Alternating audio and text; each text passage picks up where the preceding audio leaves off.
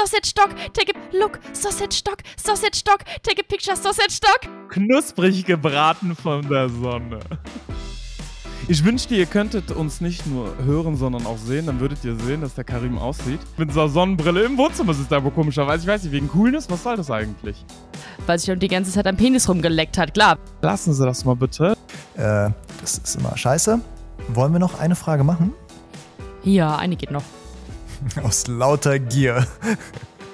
Ich hatte damals, als ich kein Auto habe, hatte, habe ich auch meine, meine Hunde einfach irgendwie, weiß ich nicht, in die Bahn geschmissen.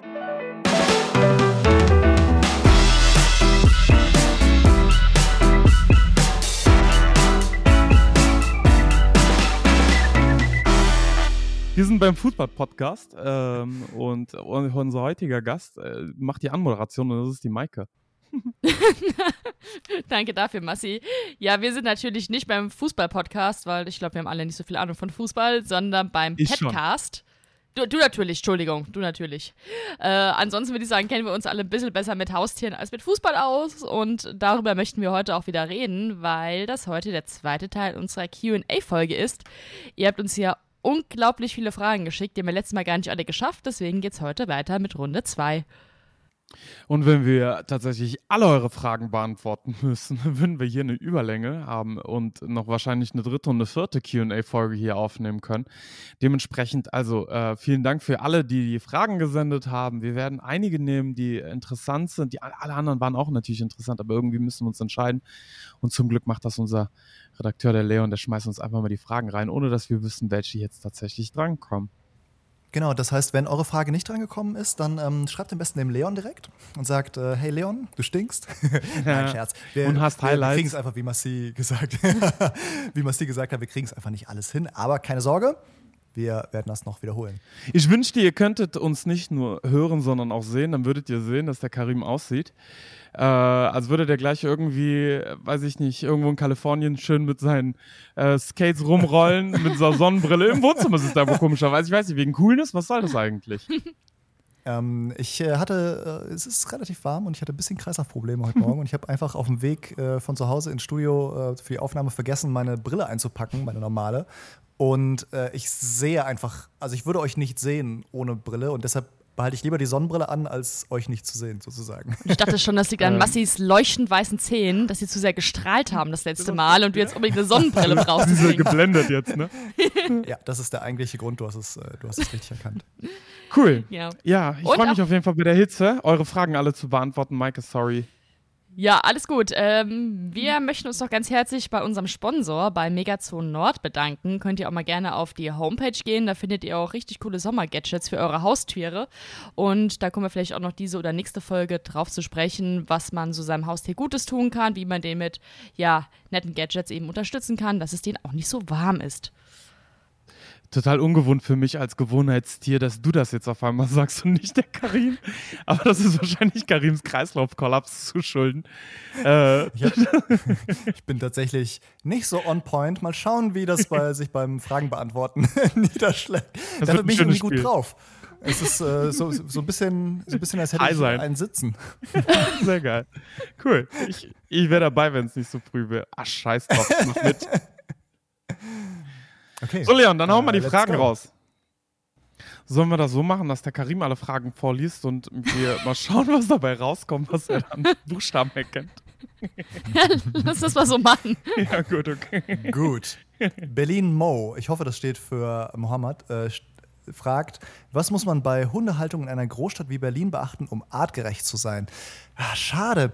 Ich, da, warte, da gab es doch so einen, äh, irgend so einen Experten, der hat ein Buch, glaube ich, veröffentlicht über, über äh, Hundehaltung in der Stadt, oder? Wer war das nochmal? Ich weiß es nicht mehr, aber das Buch war fantastisch. Ich habe es Ja, das gelesen. war, hat auch so ein cooles Cover mit so einem coolen Typen drauf, aber ich glaube, das war der Ritter, oder? Das stimmt, der Ritter. Okay, ich bin raus aus diesem Podcast. Nein, Quatsch. Das war natürlich ich. Ich habe ein Buch geschrieben über Stadtwölfe, tatsächlich über unsere heutigen Hunde, die in der Stadt sind.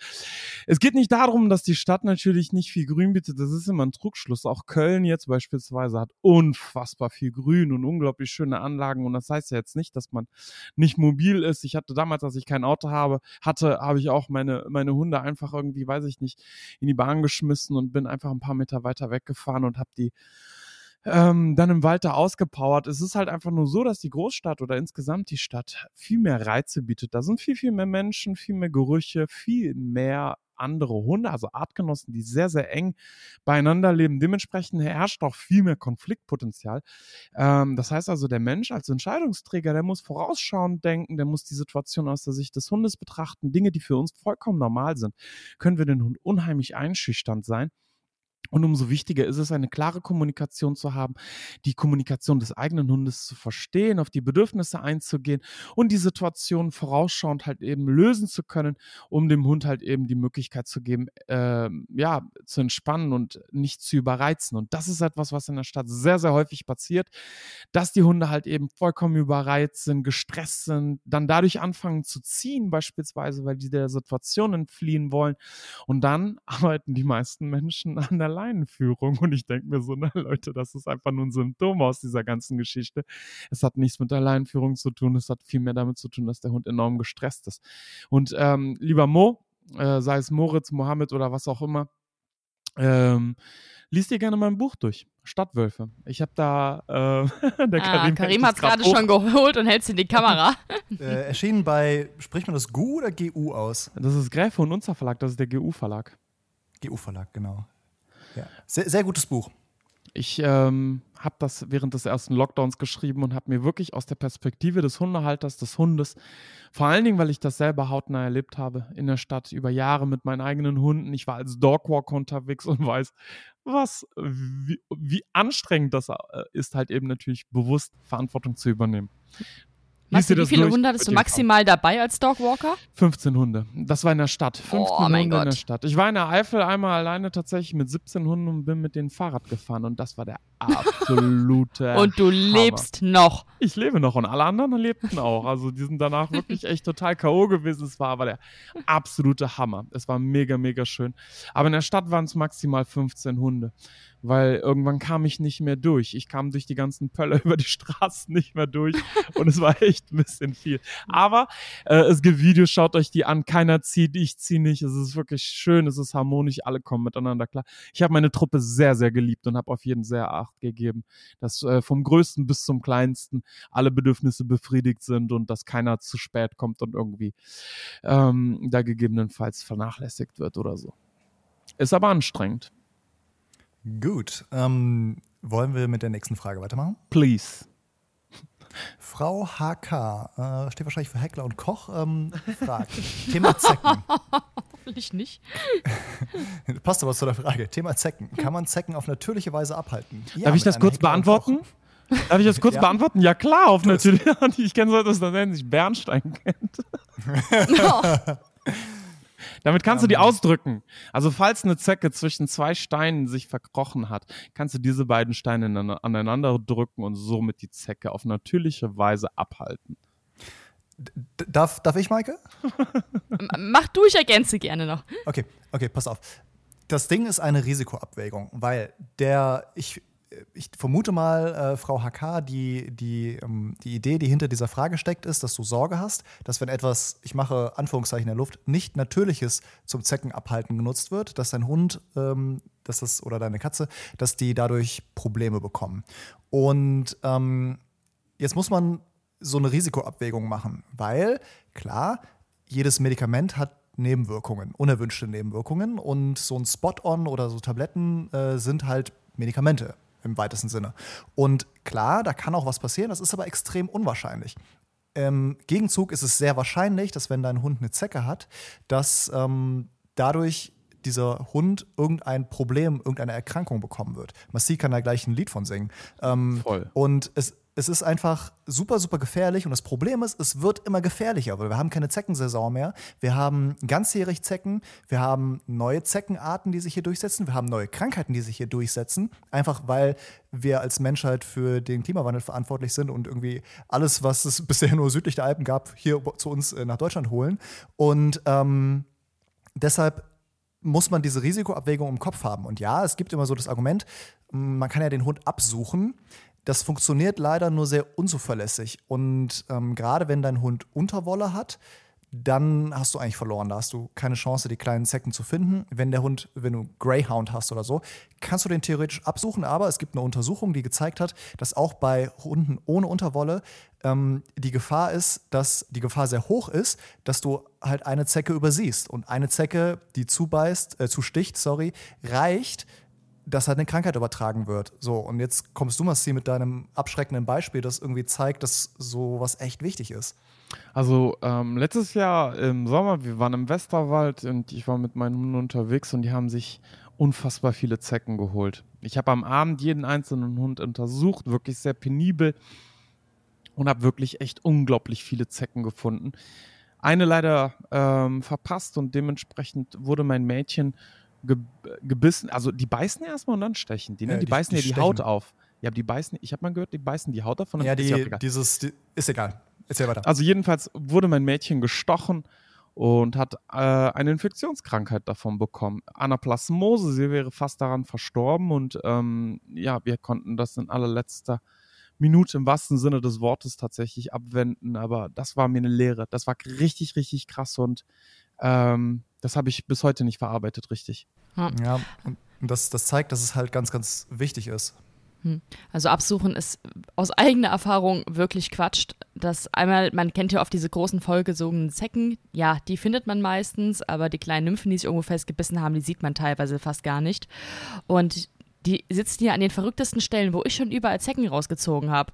Die sitzen teilweise innen an den Lefzen, die sitzen in den Ohren, die sitzen am Anus. Ich habe schon mal bei einem Tierbesitzerhund in der Praxis den Zecke aus, der, aus dem Innenteil der Vorhaut ziehen müssen, weil sich die ganze Zeit am Penis rumgeleckt hat. Klar, weil die wehgetan hat, diese Zecke da. Das sind so Stellen, die, glaube ich, keiner standardmäßig jeden Tag ein, zwei Mal äh, bei seinem Hund untersucht oder untersuchen möchte einfach. Und ja, ich bin ein großer Fan von repellierenden Medikamenten. Das heißt, das sind Medikamente, die eben schon die Zecke direkt vom Beißen und von, ja, vom Stechen und vom Festsaugen abhalten und nicht erst wirken, wenn die quasi schon mit dem Blutsystem des Tieres in Kontakt gekommen sind. Dann ist es nämlich leider meistens schon zu spät. Und da gibt es ganz viele verschiedene Sachen auf dem Markt. Am besten jeweils vom Tierarzt beraten lassen, was zum jeweiligen Tier passt. Und ja, Was ja, es gibt natürlich auch Tiere. Das ist, was der Karim gerade gesagt hat, total individuell mit einer Kosten-Nutzen-Abwägung quasi. Es kommt darauf an, wo ich mich aufhalte, wie lange ich mich draußen aufhalte, wie alt das Tier schwimmt. ist beispielsweise, genau, ob der Hund schwimmt. Bei ganz jungen Tieren kann man beispielsweise diese chemischen Medikamente teilweise noch nicht anwenden, weil die erst ab einem bestimmten ähm, Alter zugelassen sind. Da kann man sich dann überlegen, ob man beispielsweise mit Phytotherapie dran geht, also doch mit pflanzlichen Mitteln hochkonzentriert. Gibt es aber auch spezielle beim Tierarzt. Die frei verkäuflichen Sachen bringen alle nichts. Das würde ich aber wirklich nur bei Tieren einsetzen, die eben noch kein chemisches Mittel vertragen oder wo es eben einfach noch nicht getestet wurde. Weil der Nachteil bei diesen phytomedizinischen Mitteln noch ist, dass man es sehr regelmäßig auftragen muss, meistens vor jedem Gassigang und das auch in einer relativ großen Menge ist, also vom Management her einfach relativ schwierig. Aber in dem Fall von sehr jungen Tieren oder beispielsweise Wildtieren geht das ganz gut. Also schüt- schützt eure Tiere und diese ganzen ähm, vermeintlich natürlichen Mittel wie irgendwie Kokosöl, Bernstein, dies, das, Ananas ähm, bringen gar nichts. Next question, Next please. question. Tabea BS. Ich sage jetzt nicht, wofür das steht. Äh, wie mache ich meinem Angsthund die kommende Gewitterzeit möglichst angenehm?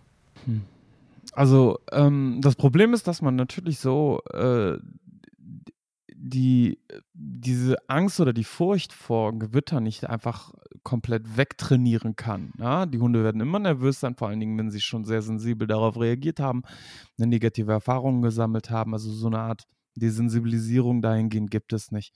Es geht vielmehr darum, dass man dem Hund eine Möglichkeit gibt, sich zu schützen, dass man halt einfach mal erstmal beobachtet.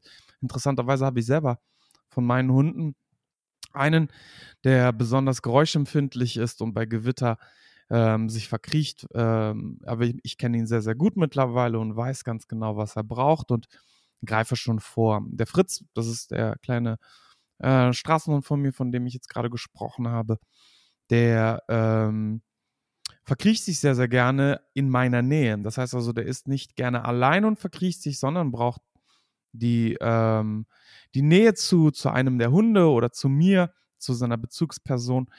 Und hier geht es darum, dass du beispielsweise einfach mal beobachtest, was deine, dass dein, was dein Hund macht.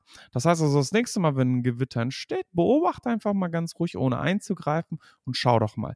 Läuft der Hund beispielsweise einfach herum, bietest du dem beispielsweise Möglichkeiten an, sich irgendwo hinzulegen, zu verkriechen, unter ähm, dem Tisch beispielsweise, im Bad. Das machen auch einige Hunde und das ist auch absolut in Ordnung. Wenn du weißt beispielsweise, dass dein Hund ins Bad geht und da eine kleine Nische, eine kleine Ecke sucht, mach doch die Ecke einfach angenehm, ja, leg dir da ein bisschen so eine kleine, ein, ein Hundekissen oder sowas dahin räum die Sachen weg, dass der Hund da ein bisschen Platz hat, sich in, in Ruhe hinzulegen.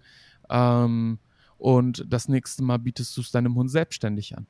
Oder vielleicht will dein Hund unter die Decke. Ja, bei den Temperaturen jetzt gerade wahrscheinlich nicht, aber vielleicht unter das Bett. Dann bietest du auch das das nächste Mal an. Beobachte einfach mal, was dein Hund genau sucht. Wenn dein Hund gerade selber nicht weiß, was es will, bietest du verschiedene Plätze an. Hinter der Couch, unterm Bett, im Bad beispielsweise.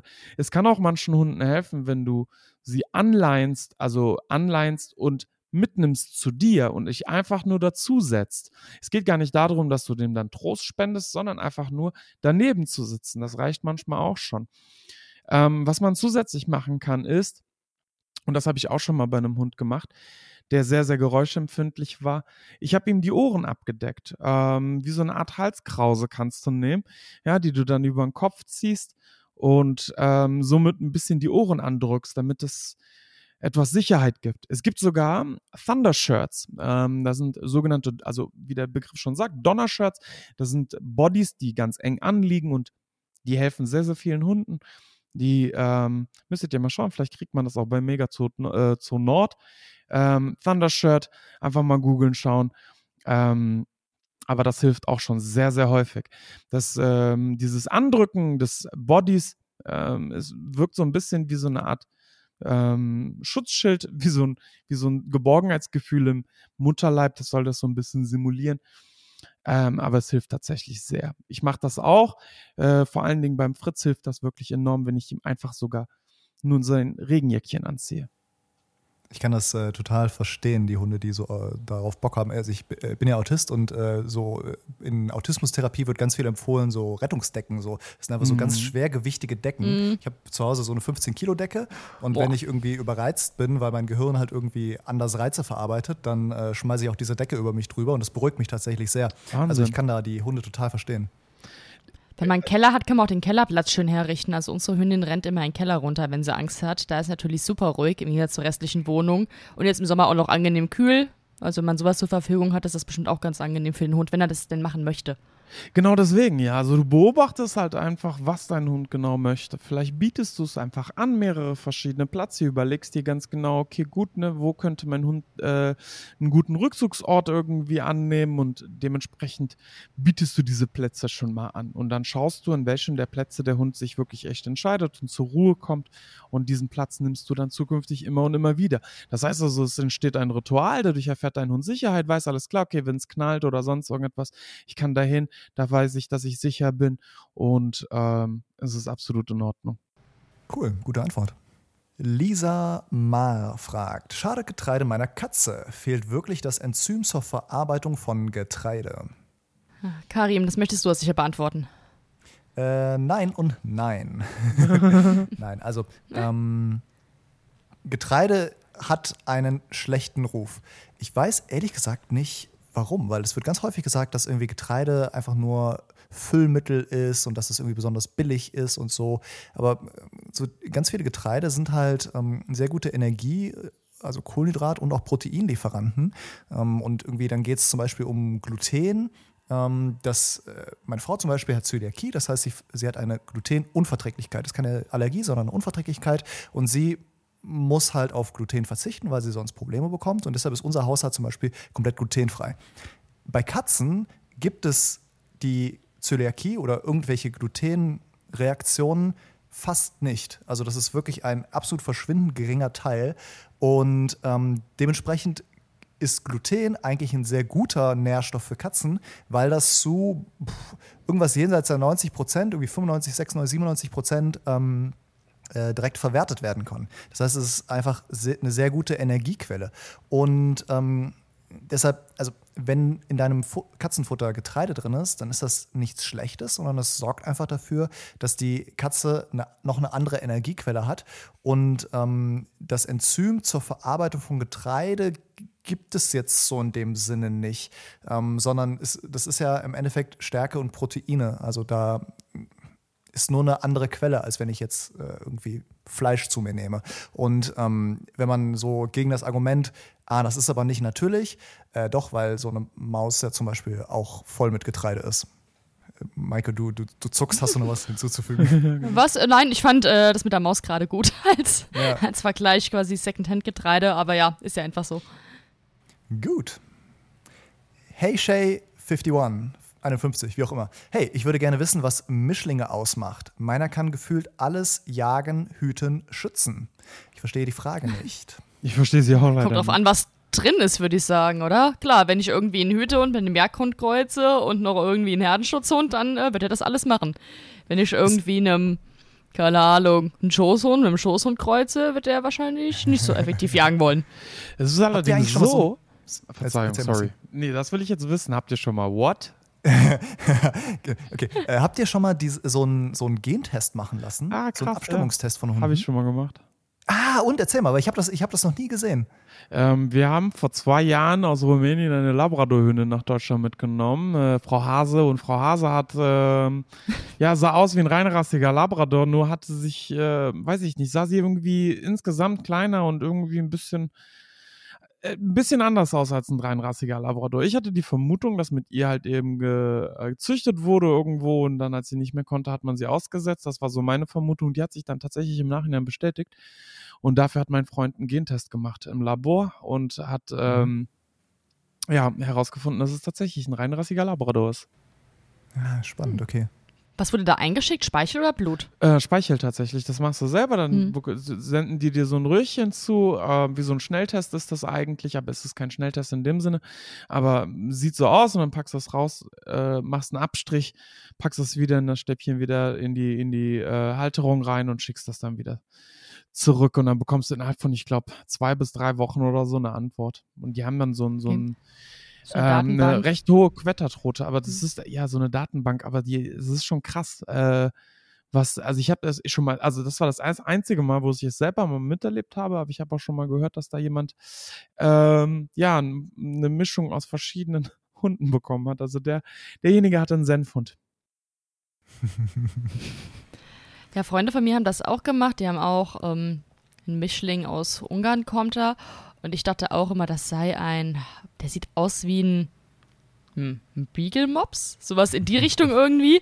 Aber tatsächlich waren noch ganz viele andere Hunde drin. Es war irgendwie noch, oh Gott, was war da drin? Ich glaube, Dackel war noch drin, aber Dackel ist irgendwie gefühlt immer irgendwie drin. Ja, ich weiß nicht, wie die es machen. Die kommen, die kommen überall drauf. Das ist, das ist Wahnsinn. damals, damals im, ich habe damals im Stadtwald habe ich einen Dackel-Rottweiler-Mix kennengelernt. Das war mal eine heftige Nummer. Mit dem Leiterchen. Das war Wahnsinn. Ey, da denk, denk, denkst du ja auch, Sachen gibt was, was ist denn los mit euch Dackeln? Ist mal ehrlich. Ja. Überall mit oh, dabei. Überall. Krass, Aber ich bin gut. auch am überlegen, ob ich das für, für meinen Hund noch machen lasse, für einen ja. Melo. Der kommt ja auch aus dem Ausland. Sieht schon aus wie ein Epanyol Pretor, wobei ich finde den Kopf ein bisschen sehr eckig. Ich könnte mir vorstellen, dass da irgendwo mal ein Pointer auch mitgemischt hat. Ja, vielleicht mache ich das demnächst mal, dann sage ich Bescheid, mach was rausgekommen mal. ist. Ja, mach ja, mal. Cool, spannend. Also ich befürchte, wir haben deine Frage nicht beantworten können, aber ähm, war vielleicht trotzdem spannend. Okay, next. Sven Nunes Carballo Etienne, sorry, wenn ich deinen Namen äh, geschlachtet habe. Äh, Massi, wie gewährleistest du als Dogwalker deinen Hunden in der Brut- und Setzzeit trotz Leinenpflicht ausreichend Beschäftigung während des Spaziergangs? Liebe Grüße, Sven aus Cuxhaven. Hallo lieber Sven, also ähm, ich habe das da, damals als Dogwalker gemacht. Ich bin ja kein Dogwalker mehr. Ähm, aber ich habe es tatsächlich so gemacht, dass ich ausgewählte Plätze hatte. Ich hatte, ähm, ich bin jetzt nicht in den Wald mit denen einfach gefahren und habe sie dann einfach wild von alleine gelassen, sondern es waren halt eben bestimmte Plätze, öffentliche Hundewiesen, die wir nutzen durften. Und da ist so viel Fußverkehr und zu bestimmten Zeiten, dass da halt eben keine Tiere waren, also keine anderen zumindest. Ähm, ich habe diesen Spaziergang oder den, diesen ganzen Ausflug immer geplant und gestaffelt. Ähm, das heißt also, es war erstmal eine lange Zeit erstmal eine ordentliche Leinenführung, dass die Hunde auf einem Level sind. Ähm, dann haben wir Pausen gehabt und dann anschließend an bestimmten Orten, wo wir die Hunde von alleine lassen durften, also wirklich öffentliche Wiesen, die ähm, gekennzeichnet sind, auch als Hundefreilaufflächen, da habe ich die Hunde dann natürlich von alleine gelassen. Aber insgesamt achte ich darauf, die, die auch jetzt heute noch, wenn ich mit meinen eigenen Hunden unterwegs bin, dass ich während der Brut- und Setzzeit nicht vom, von öffentlichen Wegen abweiche, dass ich nicht querbeet laufe. Eigentlich mache ich das sehr, sehr gerne und ich mag das gerne, äh, querbeet zu laufen und einfach mal den Wald zu genießen und zu entdecken. Aber das ist mir viel zu gefährlich, vor allen Dingen aber auch für die anderen Tiere. Ich will, ähm, dass es meinen Hunden gut geht und dass es den anderen Tieren ebenfalls gut geht. Und deswegen achte ich da sehr darauf, an bestimmten Stellen die Hunde an der Leine zu führen.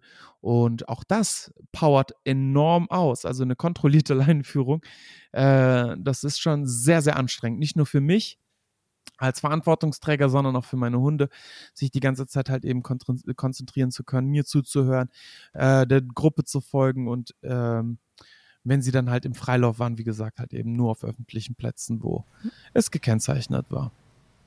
Massi, apropos Brut- und Setzzeit, wie geht's dem Babyvogel? Ähm, Babyvögelchen, schön, dass du fragst. Ich habe ja für alle, die das vielleicht nicht mitbekommen haben, ich habe hier verschiedene Vogelhäuschen bei mir auf dem Hof und da hat eine Blaumeisenfamilie ähm, ein paar Babys bekommen und die habe ich jetzt gehört seit ein paar Tagen und eines der äh, Vögelchen ist rausgefallen oder gesprungen, ich weiß es gar nicht, aber nach eineinhalb Tagen, nachdem ich die ganze Zeit beobachtet habe, dass da ähm, dass es genügend zu trinken hat und vielleicht irgendwie gefüttert wird von den Eltern, ist mir aufgefallen, dass die Eltern nicht füttern. Ich habe ja dann einen Ratschlag befolgt, liebe Mike, und habe dann das Vögelchen in die Nähe des Nestes gesetzt. Auch da wurde es nicht ähm, gefüttert und dann habe ich dich ja nochmal gefragt und habe das Vögelchen dann ins Nest zurückgetan, in das Vogelhäuschen und habe dann beobachtet. Und seitdem nichts mehr gehört. Und seitdem gar nichts mehr. Ich höre die piepsen, also ich habe dann nochmal beobachtet, mhm. ob äh, vielleicht das ausgestoßen wird, rausgeschmissen wird oder vielleicht erneut einen Versuch wagt, rauszufliegen oder weiß ich nicht was. Und habe äh, den Boden darunter, unter dem Vogelhäuschen, schön weich gemacht mit einer Matte, dass falls es fällt, rausgeworfen wird oder was auch immer, dass es weich landen kann. Hast du die Elternvögel nochmal am Kasten gesehen? Ja, die, danach direkt. Ich habe danach noch okay. eine Stunde okay, oder super. eineinhalb immer wieder beobachtet, ob sie wieder zurückkommen, wie sie sich vor allen Dingen verhalten. War alles super. Die sind sehr fleißig, die Eltern. Okay. Schaut dort an. Perfekt. Vogelmama und Papa. okay. Äh, Stefanie. Mein Kater, neun Jahre kastriert, Einzelwohnungskatze, schreit jedes Mal, wenn eine rollige Katze, nachdem er zu fressen ah, schreit jedes Mal wie eine rollige Katze, nachdem er zu fressen bekommen hat. Es ist so schlimm, dass meine Freundin ihn als Demon Cat bezeichnet. er geht dann immer in den Raum, in dem wir gerade nicht sind, und fängt an zu jaulen. Das Ganze dauert dann immer so 10 bis 15 Minuten und dann kriegt er sich wieder ein. Woran könnte das liegen und kann man das irgendwie unterbinden oder dafür sorgen, dass er das lässt?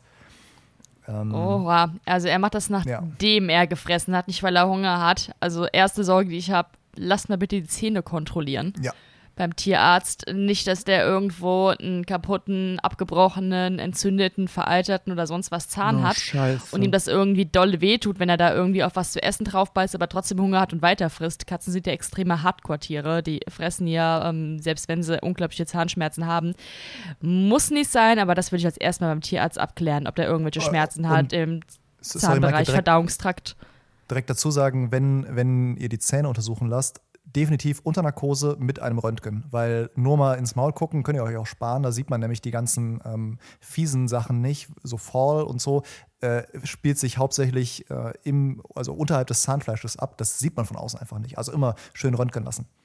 Ja, es muss schon ein Tierarzt sein, der Erfahrung mit Zähnen hat, am besten auch selbst im Haus eben Zahnsanierung durchführt und ja vor allem, was du gerade gesagt hast, ein Zahnröntgen, Dentalröntgen vor Ort hat. Man sieht meistens kleine Hinweise schon darauf, auch wenn im Wurzelbereich was nicht in Ordnung ist, die sind aber wirklich super, super, super dezent. Das kann Zahn sein, wo ein bisschen was vom Zahnschmelz fehlt oder eine Rinde sich gebildet hat. Das kann ein kleiner Spot sein an einem Zahn, ähm, wo das Zahnfleisch wirklich geringgradig entzündet ist. Und ja, wie du sagst, dann macht man eine Narkose, hält Zahnröntgen drauf und erschrickt sich, weil die Wurzel schon irgendwie komplett resorbiert wurde oder überall Stücke fehlen. Also ja, das würde ich als erstes mal abklären lassen. Liebe Stefanie, ähm, befolge bitte den Rat, mach das auf jeden Fall und sag uns gerne auf Instagram Bescheid, was dabei rausgekommen ist. Ja, bitte, das interessiert mich auch. Marcel Wahl 1999. Was sind eure Erfahrungen mit Meeressäugern? Beschäftigt ihr euch auch mit denen? Maike. Nein, also ein einziger Kontakt zu Meeressäugern bisher war mein Praktikum während der Uni im Loro-Park. Da haben wir uns mit den Trainern unterhalten können, was da eben gemacht wird, ähm, wie die beschäftigt werden. Ist ein unglaublich komplexes Thema. Ich weiß auch, dass viele Menschen das sehr kritisch sehen was ich auch nachvollziehen kann. Man muss ja immer beide Seiten sehen, auch es gibt halt unglaublich verschiedene Haltungen von Meeressäugern und wie es bei jeder Tierart ist, sind manche besser, manche schlechter. Das sind halt Tiere, die wirklich sehr, sehr, sehr, sehr hohe Ansprüche an ihre Haltung haben, die ja, meiner Meinung nach, aber ich bin wirklich kein Experte auf dem Gebiet, sehr schwierig sind ähm, durchzuführen, dass es den Tieren gut geht. Und man muss natürlich auch nochmal zwischen den einzelnen Meeressäugern unterscheiden. Da gibt es ja auch eine ganze Palette von glaube ich, verschiedenen Tierarten. Bei manchen geht es einfacher, bei anderen schwieriger, aber ist mit sehr viel Management und unglaublich viel Know-how verbunden.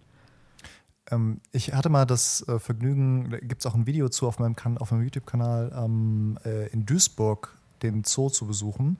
Und die halten ähm, äh, einen, oh Gott, ich kriege den Namen nicht mehr richtig hin. Ist auf jeden Fall ein Süßwasserdelfin. Diese rosanen? Ich weiß es nicht genau, aber die, das Ding ist, dass die halt äh, keinen natürlichen Lebensraum mehr haben. Und die halten den nicht, weil es irgendwie cool und hip ist und irgendwie die Leute das sehen wollen, weil das, die haben so eine Tropenhalle und man sieht diesen Delfin auch häufig einfach gar nicht, sondern die halten den, weil er tatsächlich ähm, eines der letzten Exemplare überhaupt ist, weil halt die, ähm, äh, die natürlichen Lebensräume einfach von uns kaputt gemacht wurden. Und das ist quasi so ein Arterhaltungsprogramm. Ähm, und das finde ich, fand ich zum Beispiel sehr interessant, was die da für einen Aufwand betreiben, dass die halt so eine komplette Halle gebaut haben mit einem kompletten Ökosystem, wo dann drüber die Bäume sind, da sind dann die anderen Fische drin, da sind oben Affen und dann wird entsprechend gefüttert, dass dann auch mal was ins Wasser fällt. Und also die machen sich sehr, sehr viel Mühe, um diesem Delfin ähm, diesen Lebensraum so zu ermöglichen. Halt immer mit dem Hintergrund, okay, wenn wir es nicht machen, dann gibt es diese, diese Art einfach nicht mehr. Das war es dann. Ja, da muss man halt immer nur schauen, wie möglich und realistisch es ist, eben den Nachzug zu betreiben ja. und die Tiere woanders dann, wenn du sagst, der Lebensraum ist zerstört, der natürliche, vielleicht woanders wieder anzusiedeln. Ja. Das ist wirklich eine Lebensaufgabe für die Leute, die sich da intensiv mit beschäftigen. Das ist ja schon bei kleinen Fröschen extrem schwierig. Ähm, bei solchen Tieren dann noch umso mehr, aber wenn es zum Artenschutz beiträgt und irgendwie gemacht werden kann, finde ich es toll, wenn es gemacht wird. Aber wie gesagt, unglaublich viele ja, Managementfaktoren, Personalfaktoren, Kostenfaktoren, die man da berücksichtigen muss. Ja.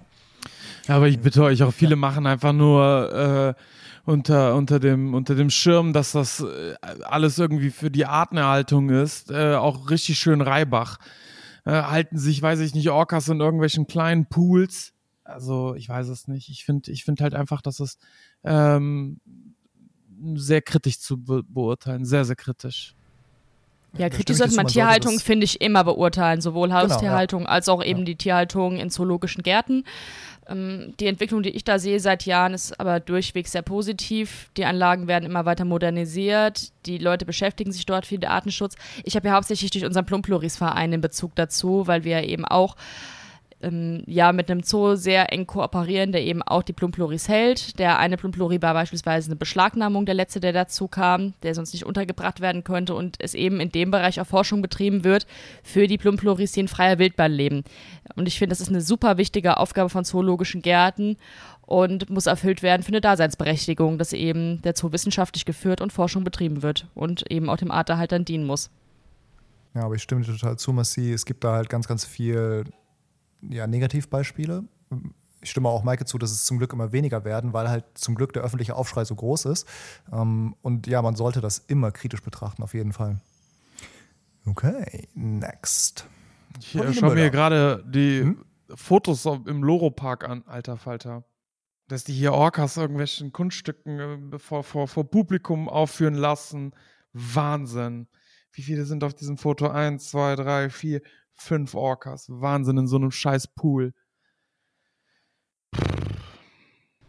Ja, wobei, da muss man, da möchte ich mal zu sagen, ich finde an sich Tiertraining in zoologischen Gärten eine gute Sache, weil es eben auch als Beschäftigung dienen kann und eben auch viel medizinisches Training mit den Tieren gemacht wird. Also das Tiertraining an sich würde ich gar nicht als, als so ein krasses Problem sehen wie das dann mit den Zuschauern gemacht wird, ist nochmal eine andere Geschichte, aber ich finde die Haltung an sich und was halt außerhalb dieser, keine Ahnung, wie lange die gehen, diese Vorführungen, diese halbstündigen oder stündlichen Vorführungen passiert, viel, viel wichtiger für das Leben und die Lebensqualität der Tiere, die gehalten werden.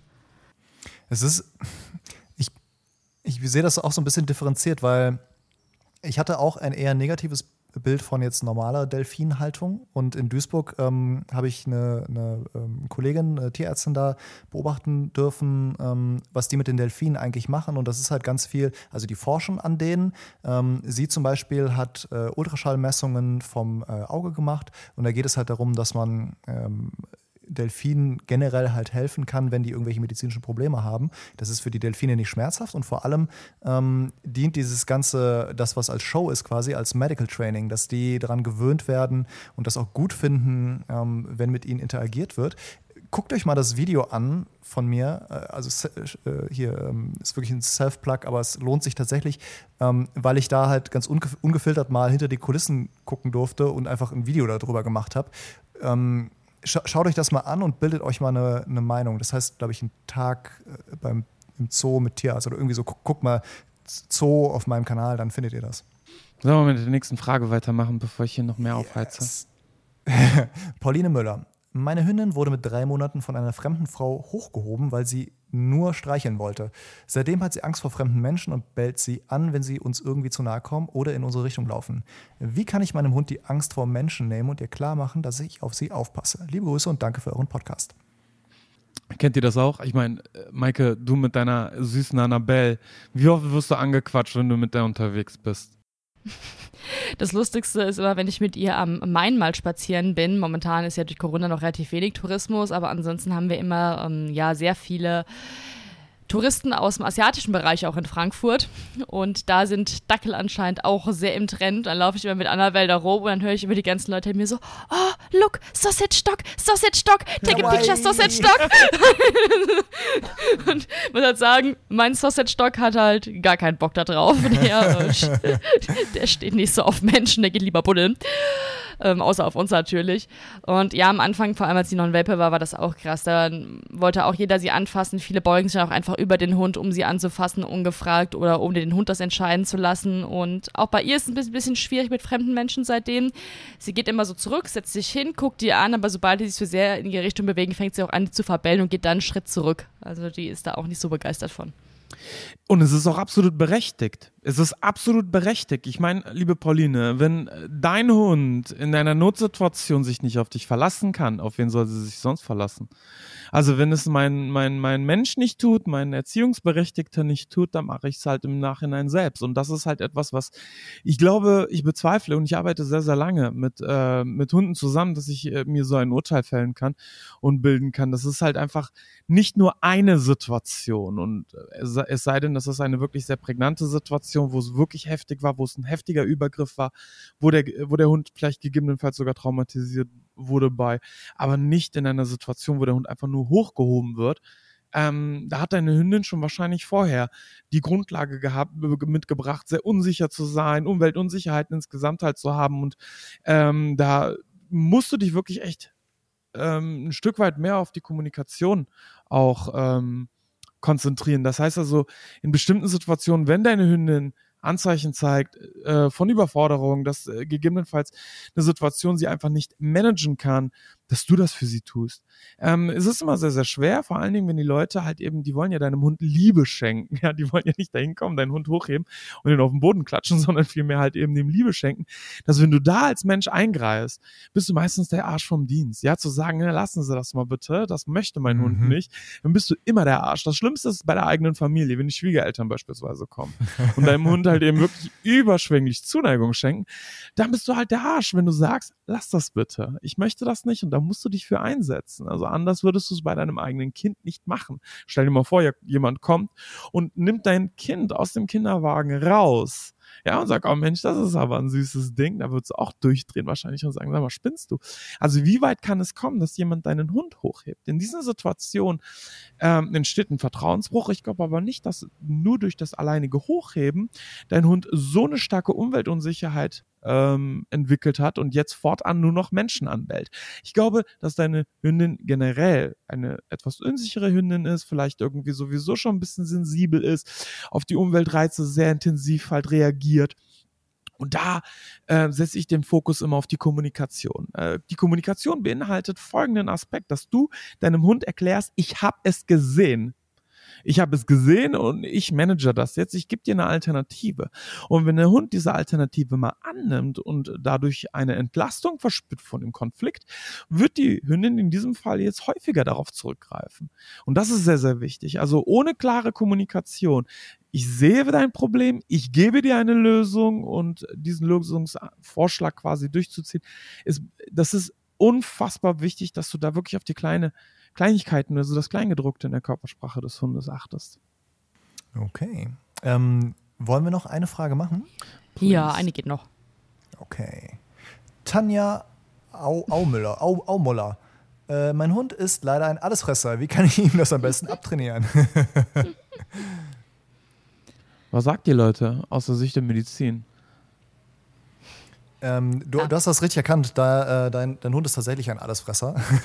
also sind, sind, sind, ja von Natur aus ja. ähm, einfach dafür gebaut, das mit uns Menschen zusammenzuleben und das zu essen, was halt quasi da ist. Dementsprechend sind sie Allesfresser. Und wenn man sich den Magen-Darm-Trakt von einem Hund anguckt, äh, hat er auch äh, nicht mehr so viel mit einem Wolf zu tun, so als Fleischfresser hauptsächlich, sondern mehr mit einem Schwein oder halt mit uns.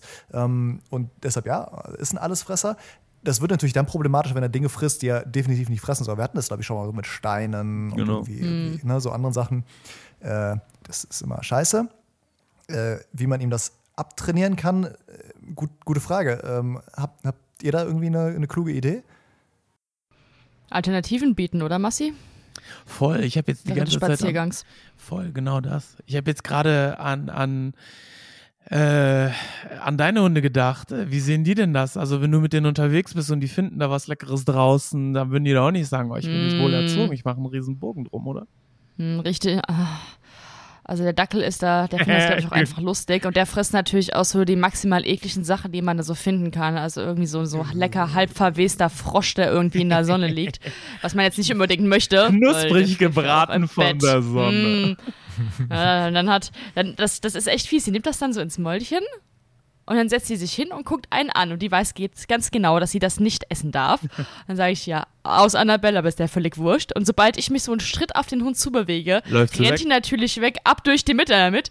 Irgendwie 50 Meter, bleibt wieder sitzen, und guck mich wieder an, bis ich wieder auf sie zulaufe. Also sie ist auch einfach als Spiel in dem Moment, wo ich halt immer darauf achten muss, dass ich sie halt auch nicht zu sehr irgendwie hetze, weil ich dann Voll. auch immer Angst habe, dass sie es dann einfach in einem runterschluckt, ohne aufzupassen. Und Super. da hatten wir schon Fälle, wo Hunde fast dran erstickt sind.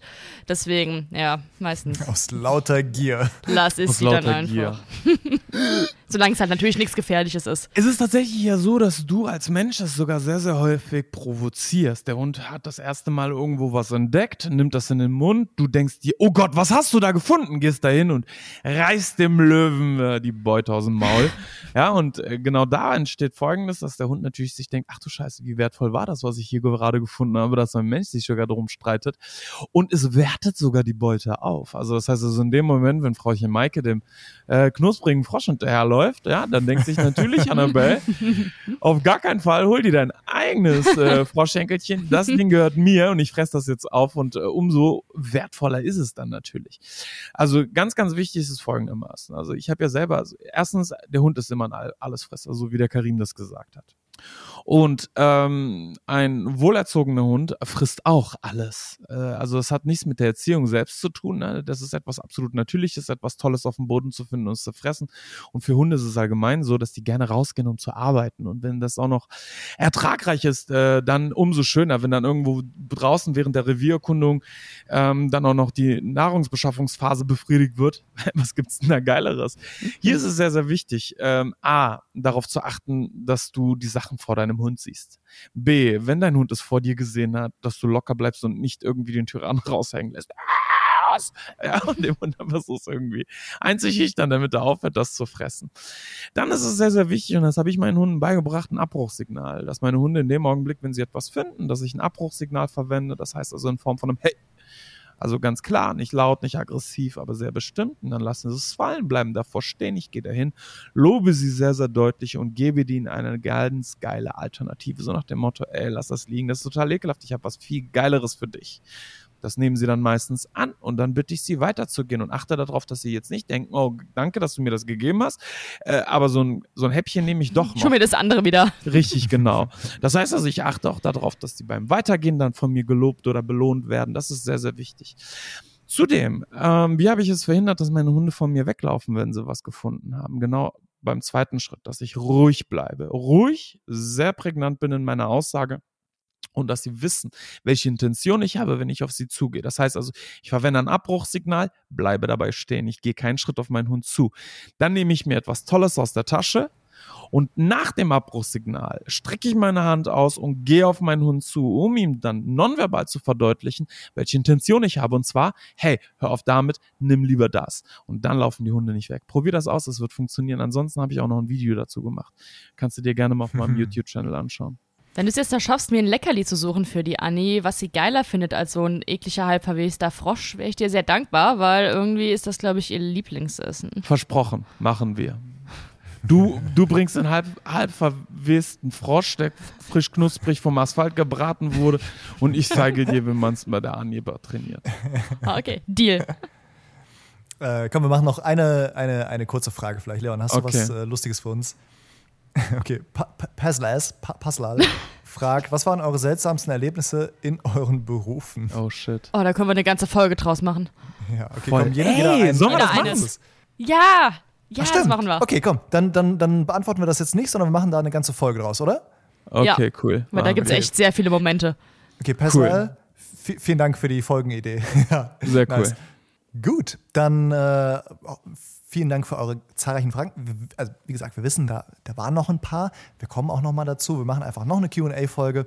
Und ähm, ja, also uns macht das mega Spaß irgendwie, weil also die Themenvielfalt auch voll cool ist und wir auch ein ja. bisschen kontrovers diskutieren. Das ist mhm. irgendwie voll cool. Gut, dann würde ich sagen, hören wir uns nächste Woche wieder. Und bis dahin, haut rein. Ciao, Leute. Tschüss. Ciao.